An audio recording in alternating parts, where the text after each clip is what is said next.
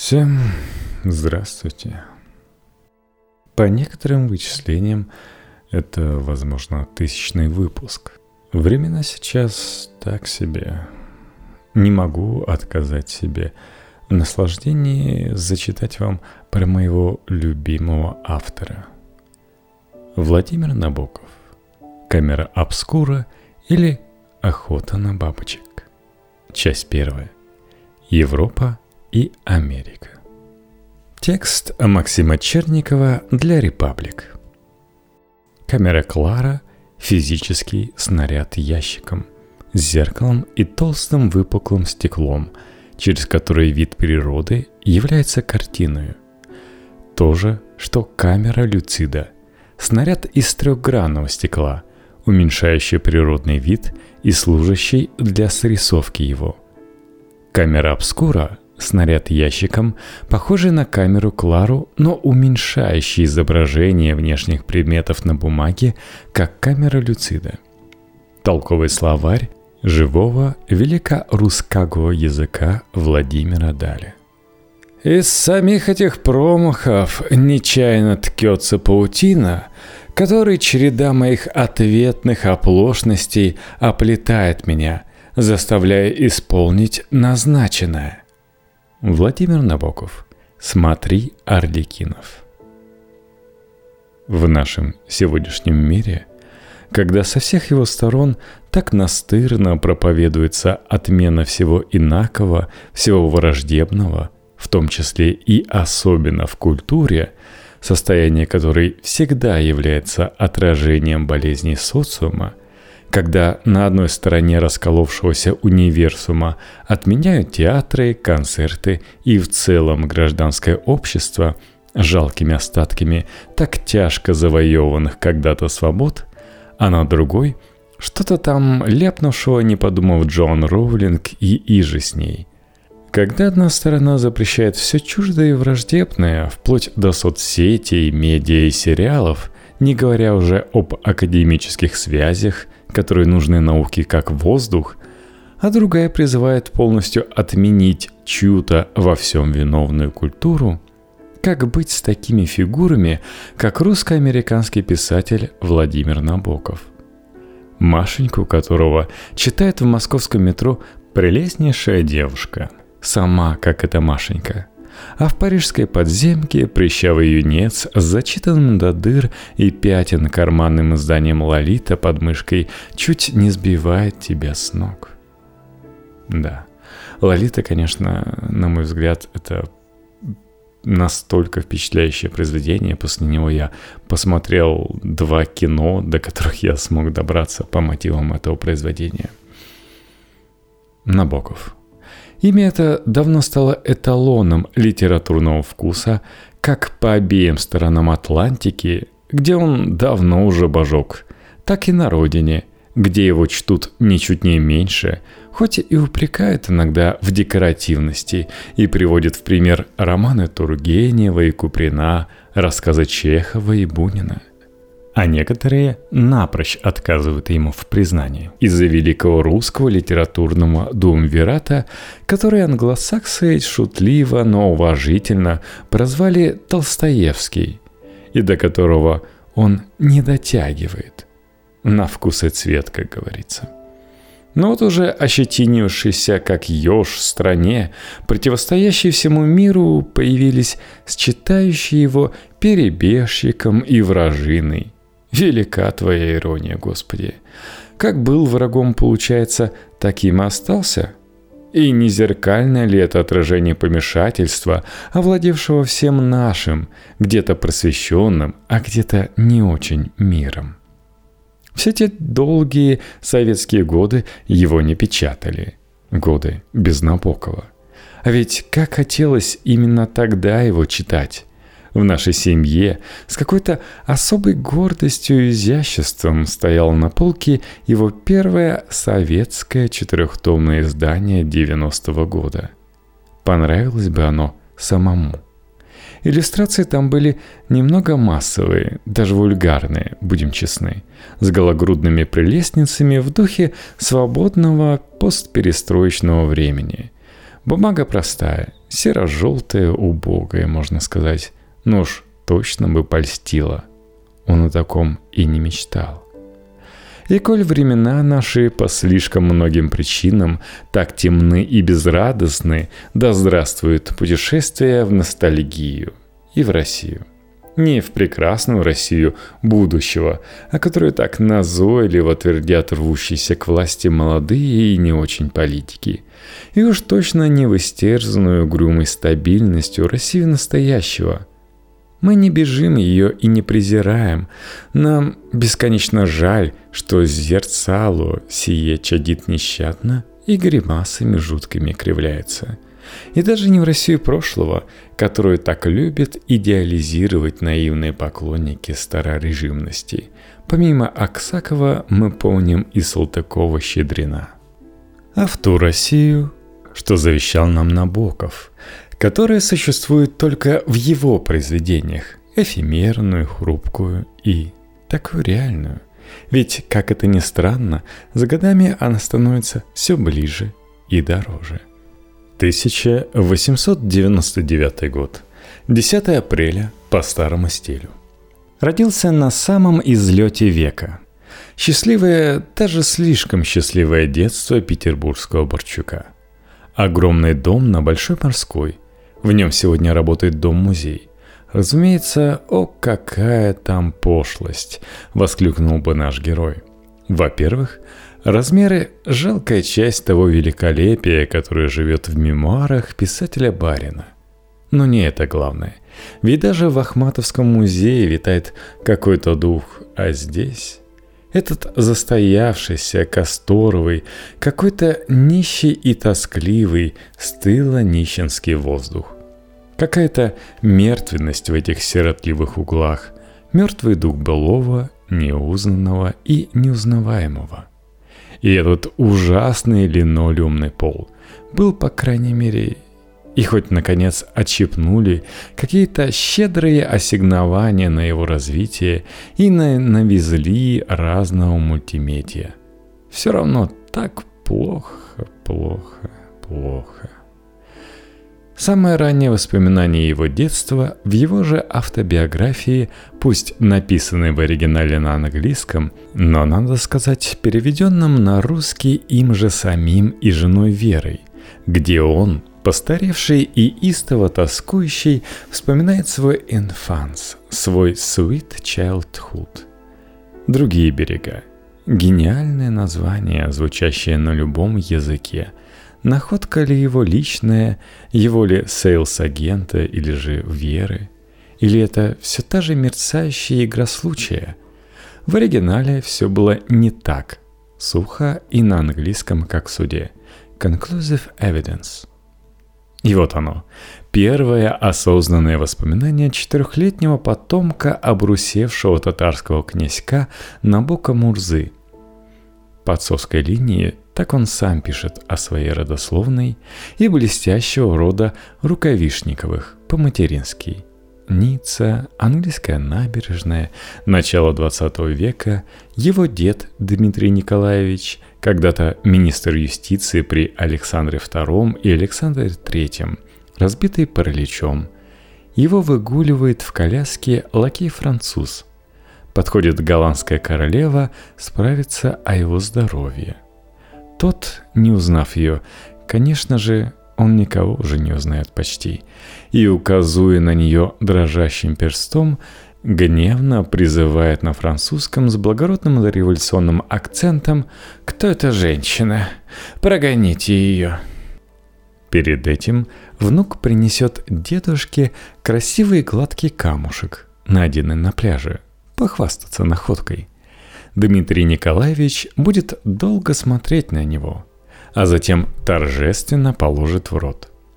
Болезного переведут в дом на Большой Морской, и дабы создать иллюзии его любимой Ниццы, выкрасят часть стены, которая видна из его окна, в аляписто неуместный для угрюмого города ницценский цвет, а саму стену украсят плющом, и он тихо и счастливо умрет в этой иллюзии. Будут и другие счастливые поездки – в более осознанном возрасте. Из Петербурга на тяжелом поезде компании International des Wagon List et des Grands Express Europeans с пересадкой в Париже на Атлантическое побережье Франции в Биарриц. В тот еще Биарриц.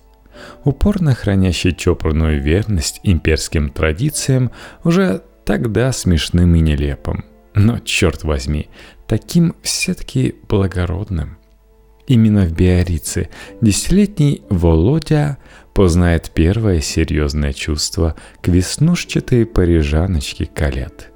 Тоненькой и изящной, как виноградная лоза, дочери простых буржуа, приехавших в Биориц на личном авто, приносившие ему охапками леденцы и тянувшиеся к нему в целомудренном поцелуе в соленых брызгах волн. Ах, это сладость первой любви.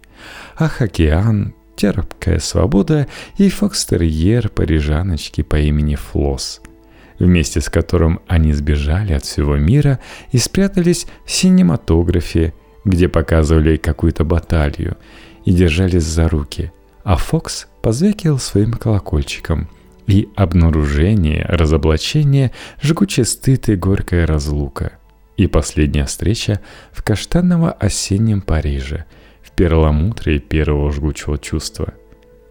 Любовь. Любовь не та, от которой потом у Володи будет непривычный зуд где-то там, внизу. Он увидит лакомых американочек-кардебалетниц на катке в Берлине, и о котором он спросит у отца – а тот, как всегда в таких случаях, будет витиевато и многословно отвечать по барской привычке, мешая языки. А та еще совсем чистая, за два шага до прыщавого пубертата и еще не вылупившаяся из куколки сонного детства. Самая чистая, быть может, и самая глупая, и от того самая прекрасная. А страсть к литературе, к сочинительству в нем проснется еще раньше – Пожалуй, с появлением мадемуазель, гувернантки, обидчивой старой девы из Лозанны.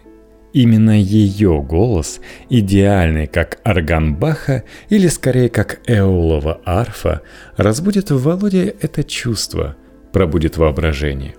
Искусство, в котором он будет искать ту же тайную страсть и бесполезность, ту же жестоко роскошную растрату, что и в своих погонях за бабочками. Art as a privilege. Этот суперпривилегированный юнец с чуть раскосым взглядом, далекое наследство диких монгольских степей и властно изящными чертами, такой гладкий и блестящий, как берлинская карамель в его любимом айс-чоколаде – он уже знает эту тайну, и она его, его всецело. Art as a privilege. В его жизни, как у любого привилегированного мальчика его уровня и склада характера, а также дитяти своей эпохи, будет много движения, здоровых увлечений. Игры на свежем воздухе, бокс, плавание, лыжный спорт, лаун-теннис, лапта и охота на бабочек и насекомых. Долгие, многочасовые утренние прогулки в загородном имении, в Ире, да и где только можно, которые так легко позволяет себе этот досужий класс Лежон Лазив. И это все происходило под любящим, понимающим оком отца, такого же страстного энтомолога и матери, разрешающей своему первенцу все, что только можно – Какое правильное и грациозное и свободное при этом воспитание. Что-то подобное, отдаленно, конечно, да и далеко не у всех, разумеется, у студентов-аристократов в первую очередь, до сих пор можно наблюдать в Оксфорде и особенно Кембридже, в котором уже взрослый Володя будет учиться и успеет основать славянское общество, ныне русское общество Кембриджского университета, как все русское, переживающее непростые времена – это случится уже после катастрофы 17 года, когда семья аристократов-скитальцев после крымских мытарств а с осени 18 по осень 19 Набоковы живут в крымском имении графини Паниной в ее дворце Гаспро, покинет навсегда этот гефсиманский сад его детских наслаждений. Чуть позже, в 1922 убьют отца, и мир окончательно разделится на «до» и «после», и придет совсем другая пора. Смерть отца, можно сказать, героическая. Это произошло на лекции Милюкова «Америка и восстановление России» в здании Берлинской филармонии. Набоков-старший попытался нейтрализовать стрелявшего в Милюкова черносотенца, но был застрелен его напарником. Сам Милюков, как вы, наверное, знаете, остался жив. Мать писателя еще долго будет жить в Праге, скромный, бедный, почти что нищенской жизнью, такой аккуратный и все ж таки благородный. Nobles est nobles. Она не только обязывает, она еще и как воздух, как нимб. Вспомните Марину Цветаеву. Набоков встречался с ней как-то в Париже 20-х ветреным весенним днем. Ее кромешную европейскую бедность, и все равно – благородство это никуда не девается. Пропитанность им остается во всем. Во взгляде, в тоне голоса, в осанке, в отношении к жизни, в грациозном презрении к деньгам. Досужий класс. Не только уж досужий, быть может, но все-таки очень-очень привилегированный. И какой безупречный русский язык у этих досужих Борчуков – у Набокова, у такого же вытянуто-брезгливого Бунина, с такой же бульдожей складкой, струящейся вниз по щеке – прямого, как благородная трость с набалдашником из слоновой кости. В отличие от Толстого и даже Бунина, тоже ведь аристократа и сноба, у Набокова никогда ни разу не встречаем никакого снисхождения или жалости к тем, кто там, намного ниже него, кто копошится в кромешной тьме, в жалкой нищете и невежестве. Каждому свое. Жалость унижает – какое-то не русское, а скорее англосаксонское или европейское чувство справедливости, которой, как известно, нет ни на земле, ни на небе. Поэтому и не ищите ее даже. Он точно не ищет. Писатель Барин с алмазным взглядом, гладкий и благородный, как платина, без раскаяния и сожаления, с горько-надменной складкой у рта, как у породистого бульдога. Но на самом деле все не совсем так. Мать Та очень переживала. И вот под конец жизни все эти свои переживания она и осуществила. Жила себе тихо, бедно и не жаловалась. Ведь настоящая бедность ее все равно почти не коснулась. Старший сын стал уж знаменитым писателем с довольно приличными гонорарами. Еще в Берлине конца 20-х, пусть и не слишком богатым, но не бедствовал, как другие мигранты, и помогал как мог. Еще до озолотившей его Лолиты – который она не увидела, к счастью, наверное. Она и Второй мировой также, к своему счастью, толком не увидела. Умерла аккурат в самом ее начале, в 39-м. Отец тоже был идейным, ратовал за эмансипацию, хотел перемен, правда, не таких крутых, как случились. А ведь его мать, бабушка Володя, нарумяненная старорежимная барыня в чепчике, еще в крыловские времена предостерегала от либерализма, который его и разорил. Набокову претила эта жалостность, эта русская жалейка. Он ее терпеть не мог – ни в Достоевском с его «Выходите, пьяненькие, выходите, убогие», с его Соней Мармеладовой и лохматым Родионом Раскольниковым, ни в Толстом с его раскольническим письмом крестьянину или Ване Карениной. Когда она перед самоубийством видит прокопченного мужика, кочегара на поезде, под который она бросится спустя мгновение – и уж тем более не было в нем той жертвенности, какая была у всех этих народовольцев-террористов. Ему этого не позволяло его воспитание, его собственный вкус и привитый семьей вкус тоже не позволял. Он и себя не жалел. Спасала знаменитая набоковская ирония и стойкость, жизнелюбие и деятельный гедонизм, присущий его природе. Знаете такой гедонизм, как у Черчилля – Жалость – чувство это обоюдоострое, обманчивое, коварное и отдающее каким-то духовным извращением, мазохизмом, намекающим на глубинную, тайную садистичность. Он в этом плане не был настоящим русским, и слава богу, наверное. Не всем такими быть. Набоков был больше европейцем, нежели русским в классическом понимании. А потом так и вовсе стал с легкостью американцем. Без каких-либо кавычек. Правда стал. Да и почему бы и нет? Знал как родной английский. Чуть, наверное, хуже, судя по некоторой едва заметной, но такой обаятельно округлой неуклюжести его романных фраз на нем французский. Хотя это и есть совершенный литературный язык, а не дворняжьи экзерсизы знатоков парижского арга. Знаменитая русская тоска и меланхолия и обреченность, и эта рыхлость наших емель, спящих на печке, и даже Илий Муромцев, тоже долго и сладко спавших, она его счастливо миновала. Флегматичность в нем была, да еще какая. И даже русская, скорее европейская, но ведь мы тоже отчасти европейцы, меланхолия имелась. Как же без нее? Поэзия его, она вся ей пропитана – но это русское безволие и эта жалостливость, прежде всего к себе, увольтесь. И эта русская искренность с водочкой, селедочкой и коркой, она тоже ему притила. Как-то в Париже он вляпался в нее. И с кем? С самим Буниным. Тот пригласил его в ресторацию, и там вышел конфуз. Бунин надеялся на разговор по душам, по-русски, но холодный изверг Набоков не открыл ему своего черстого сердца и тем смертельно обидел писателя Набелиата. Тот со злости напророчит. «Вы умрете в страшных мучениях и совершенном одиночестве».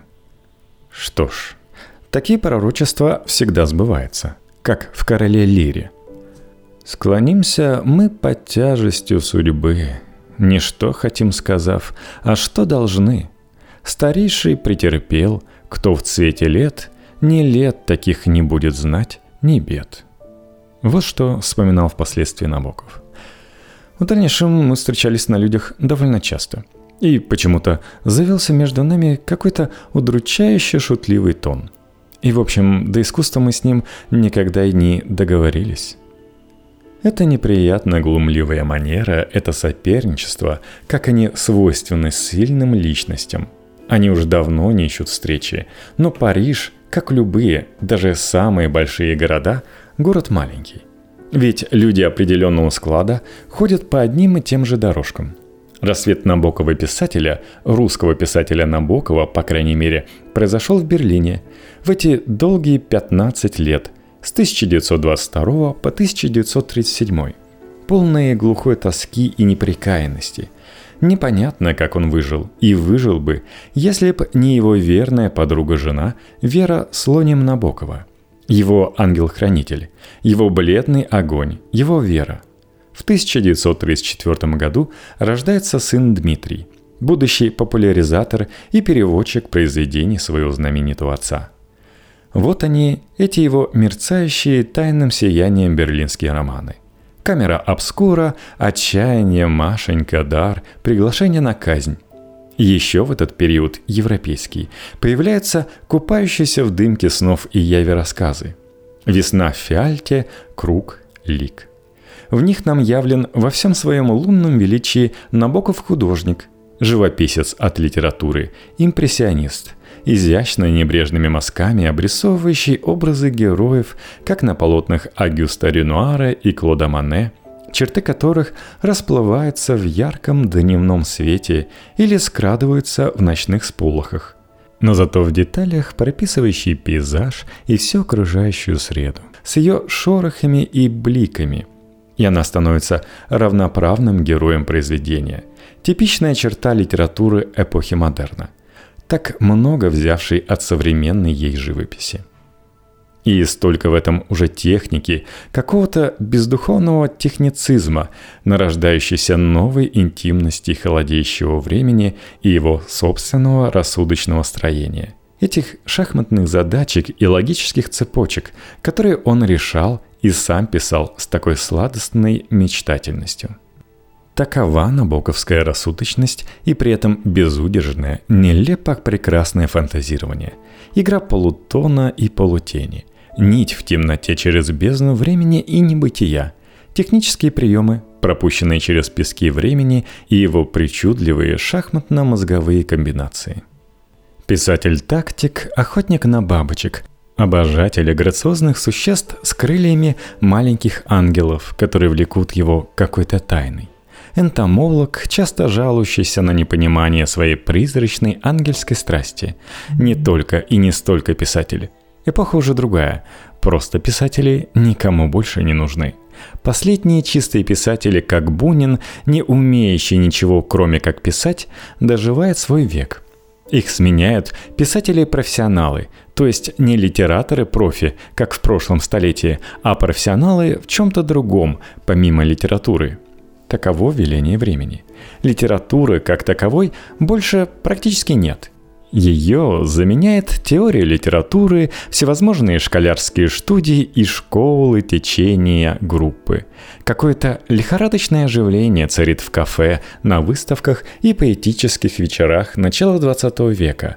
На этих междусобойчиках творческих людей, где интеллигенция пытается искать новые пути развития. А скоро мир расколется надвое на мир прогресса и реакции. Многие интеллектуалы в Европе будут смотреть на Советский Союз с завистью. Конечно, исключения еще встречаются. Булгаков, например. Но он ведь еще и врач. Литература окончательно становится рынком и бюрократизируется. Ею иногда в СССР, к примеру, интересуется власть в своих интересах – престижа ради. Сталин неплохо разбирается в литературе, благо сам был когда-то поэтом. Набоков – литератор, писатель, автор рассказов, таких стройных и вылепленных изящно и выпукло, гулко и страстно. Тоскующий по невозвратному, искренне переживающий за невинных и неудачливых своих героев и за несправедливость к ним мира. И все равно видящий в этом мире много прекрасного – и все так же охотящееся на воображение, существо с крыльями, улетающее от него через океан.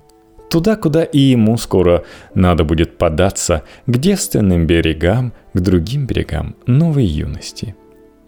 Еще в Европе Набоков начнет писать на английском с истинной жизни Себастьяна Найта. Он вскоре превратится в американского писателя, как гусеница в бабочку или наоборот, как бабочка в гусеницу – 20 лет, с 40 по 60-е годы, американская жизнь, в которую он, казалось, так легко вписался, и которая приняла его, она всех принимает, эта жизнь, всех чужих и даже чуждых, с поразительно поверхностным радушием, то есть равнодушием. Делайте, что хотите, вы свободны, но не забывайте, что за все придется заплатить. Вот что она говорит всем, ступившим на ее почву – и это в какой-то мере счастье. Все равны, якобы равны. У всех есть мифология и чувство принадлежности к идее равенства возможностей. Великий американский миф, работающий до сих пор. И чем он хуже других мифов? Думать на русском он не перестанет никогда, по его собственному признанию. Мое сердце говорит на русском, голова на английском, а ухо на французском. И еще это его чуткость к природе не такая, как у киплинговского Маугли, а чуткость Борчука, обходящего свои владения и знающего, что все это его. Чуткость, если хотите, хищника. Лев, если бы он мог думать, думал бы похоже. Нам не понять этого чувства. Это отчасти как в романе Вирджинии Вульф Орландо, когда юный аристократ обозревает свои владения. Вот это все, покуда хватает глаз, мое. Там вдали тетина и дядина, а там тоже какие-нибудь наши родственники. Вот только с литературой у Орландо не ладится. Выходит, все какая-то чушь. У Набокова с литературой еще как ладится. Правда, имений больше нет. Никогда не знаешь, где найдешь, где потеряешь. Романы он пишет, их издают. Но их почти не видят, не замечают. Таковы эти годы. Он как будто призрак литературы, который верно служит – Америка – страна успеха, и он сам тоже жаждет этого успеха и придумывает, как сделать так, чтобы он пришел. Америка – страна равных возможностей, добивайся и не хнычь. Все возможно для тех, кто хочет и верит. Для тех, кто знает, чего именно он хочет. Набоков будет до конца писать на русском, поэзию, так как сердце его говорит на русском, а поэзия – монолог сердца – Вот оно, его вечное путешествие возвращение в Россию. В воспоминаниях, где бы ни был. Всегда одна точка, слепое пятно. Невозможность. Призрак камня и змеи на нем, греющий тонкое тело, ящерицы, дерево в выре, Василиска, реки затем поворотом, бабочки с черными кругами на мелко дрожащих крыльях. В обычной жизни он читает лекции по русской литературе на безупречном английском. А еще работает ученым-энтомологом, увлеченно перебирает все эти хоботки, лапки, усики в лаборатории. Как хорошо, что помимо писательства он много умел и любил. Играть в шахматы, обучать языкам, играть в лаун-теннис, боксировать, изучать насекомых и бабочек. На одно писательство было бы довольно трудно прожить, если бы он сразу не написал Лолиту. Вот такой вышел, возможно, тысячный выпуск. Ну что я могу сказать про этот подкаст? Я все еще его записываю, хотя, честно говоря, результаты у него, не знаю, ни шатка, ни валка идет. То есть нету какого-то роста, этого явно не хватает. Есть слушатели, от которых не убежать, но мы как-то не развиваемся. И я, честно говоря, не знаю, куда особенно развиваться, если не делать все намного, намного затратнее, а стоит ли оно того. Так что посмотрим. Пока не закрываемся, а дальше, да, посмотрим. Ни Patreon, ни Boosty — не принесли какого-то реального, как говорят, чеканного лайка, который бы означал, что вам не все равно, и вы готовы поставить не только лайк, написать прекрасный комментарий в iTunes, надеюсь, вы сейчас этим и занимаетесь, или во ВКонтакте. Да, во ВКонтакте тоже движуха уменьшилась, несмотря на большое относительно количество подписавшихся там слушателей, не так, чтобы и много – в общем, пока мне еще самому нравится сидеть у микрофона, я буду продолжать. Но это внутренняя подпитка, от вас не зависящая. А почему? Почему так? Ладно. Надеюсь, у вас все будет хорошо.